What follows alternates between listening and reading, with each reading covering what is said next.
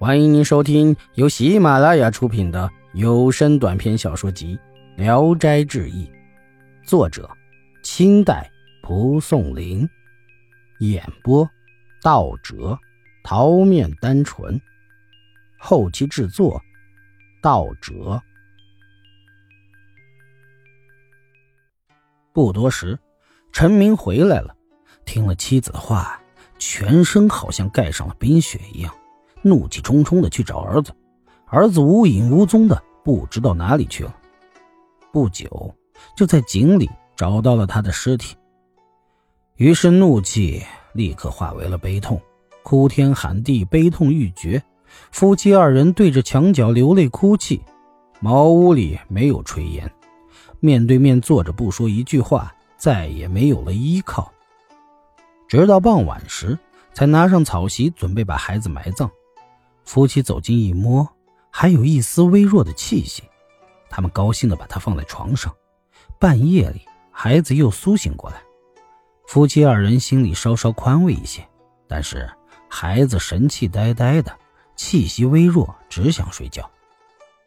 陈明回头看到蟋蟀笼空着，就悲伤的气也吐不出，话也说不上来，也不再把儿子放在心上了。从晚上到天明，连眼睛也没合一下。东方的太阳已经升起来了，他还直挺挺地躺在床上发愁。他忽然听到门外有蟋蟀的叫声，吃惊的起来细看时，那只蟋蟀仿佛还在。他高兴地动手捉它，那蟋蟀叫了一声就跳走了，跳得非常快。他用手掌去罩住它，掌心空荡荡的，好像没有什么东西。手刚举起，却又远远地跳开了。陈明急忙追他，转过墙角，又不知道他的去向。他东张西望，四下寻找，才看见蟋蟀趴在墙壁上。陈明仔细看他，个儿短小，黑红色，立刻觉得他不像先前那只。陈明因为他个儿小，看不上他。陈明仍然不住的来回寻找，找他所追捕的那只。这时，墙壁上的那只小蟋蟀。忽然跳到了他的衣袖里去了。再仔细看它，形状像蝼蛄，梅花翅膀，方头长腿。从神情上看，是促织的优良品种。他高兴地收养它，准备献给官府，但是心里还是很不踏实，怕不合县官的心意。他想先试着让他斗一下，看看他怎么样。村里一个喜欢多事的年轻人。养着一只蟋蟀，给它取名叫蟹壳青。他每日跟其他少年斗蟋蟀，没有一次不胜的。他想留着它据为奇货来谋取暴利，便抬高价格，但是也没有人买。有一天，少年直接上门来找陈明，看到陈明所养的蟋蟀，只是掩口笑着，接着取出自己的蟋蟀，放进并放着的笼子里。陈明一看对方的那只蟋蟀又长又大，自己越发羞愧，不敢拿自己的小蟋蟀跟少年的蟹壳星较量。少年坚持要斗，但陈明心想：哎，养着这样低劣的东西，终究是没有什么用处，不如让他斗一斗，换得一笑了事儿。因而把两个蟋蟀放在一个斗盆里，小蟋蟀趴着不动，呆呆的像个木鸡。少年又大笑。接着试着用猪鬃毛撩拨小蟋蟀的触须，小蟋蟀仍然不动。少年又大笑，撩拨了他好几次。陈明的蟋蟀忽然大怒，直往前冲，于是互相斗起来，腾身举足，彼此相扑，振翅叫唤。一会儿，只见小蟋蟀跳起来，张开尾，竖起须，一口直咬着对方的脖颈。少年大惊，急忙分开。使他们停止扑斗，小蟋蟀抬着头，振着翅膀，得意的鸣叫着，好像给主人报捷一样。陈明大喜，两人正在观赏，忽然就来了一只鸡，直向小蟋蟀啄去。陈明吓得站在那里惊叫起来，幸喜没有啄中。小蟋蟀一跳有一尺多远，那鸡强健有力，又大步的追逼过去。小蟋蟀已被压在鸡爪下了。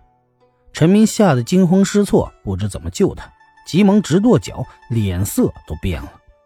忽然又见鸡伸长脖子，扭着头到跟前仔细一看，原来小蟋蟀已蹲在机关上，用力的盯着不放。陈明越发的惊喜，捉下就放在了笼中。第二天，陈明把蟋蟀献给县官，县官见他小，怒斥陈明。陈明讲述了这只蟋蟀的奇特本领，县官不信，试着和别的蟋蟀搏斗，所有的都被斗败了。又试着和鸡斗，果然和陈明所说的一样，于是就奖赏了陈明，把蟋蟀献给了巡抚。巡抚特别喜欢，用金笼装着献给皇帝，并且上了奏本，仔细的叙述他的本领。到了宫里后，凡是全国贡献的蝴蝶、螳螂。尤利达、青丝蛾以及各种稀有的蟋蟀，都与小蟋蟀斗过了，没有一只能占它的上风。他每逢听到琴瑟的声音，都能按照节拍跳舞，大家觉得越发的出奇。皇上更加喜欢，便下诏赏给巡抚好马和锦缎。巡抚不忘记好处是从哪儿来的，不久，县官也以才能卓越而闻名了。县官一高兴，就免了陈明的差役，又嘱咐主考官让陈明中了秀才。过了一年多，陈明的儿子精神复原了。他说他变成了一只蟋蟀，轻快而善于搏斗。到这时才苏醒过来。巡抚也重赏了陈明。不到几年，陈明就有了一百多顷田地，很多高楼殿阁，还有成百上千的牛羊。每次出门，身穿青裘，骑上高头骏马，比世代做官的人家还阔气。易史是说，皇帝偶尔使用一件东西，未必不是用过它就忘记了，然而下面执行的人却把它当做一成不变的惯例，加上贪官污吏、贪婪暴虐，老百姓一年到头抵押妻子、卖掉孩子，还是没完没了。所以，皇帝的一举一动都关系着老百姓的性命，不可忽视啊！只有陈明这人因官吏的侵害而贫穷，又因为进贡蟋蟀而致富，穿上名贵的皮衣，坐上豪华的马车，得意洋洋。让他充当李正，受到责打时，哪里想到他会有这种境遇呢？老天要用这仇报那些老实忠厚的人。就连巡抚、县官都受到了蟋蟀的恩惠了。听说一人得道成仙，连鸡狗都可以上天，这话真是一点儿都不假呀。本集演播到此结束，谢谢大家的收听，喜欢请点赞、评论、订阅一下。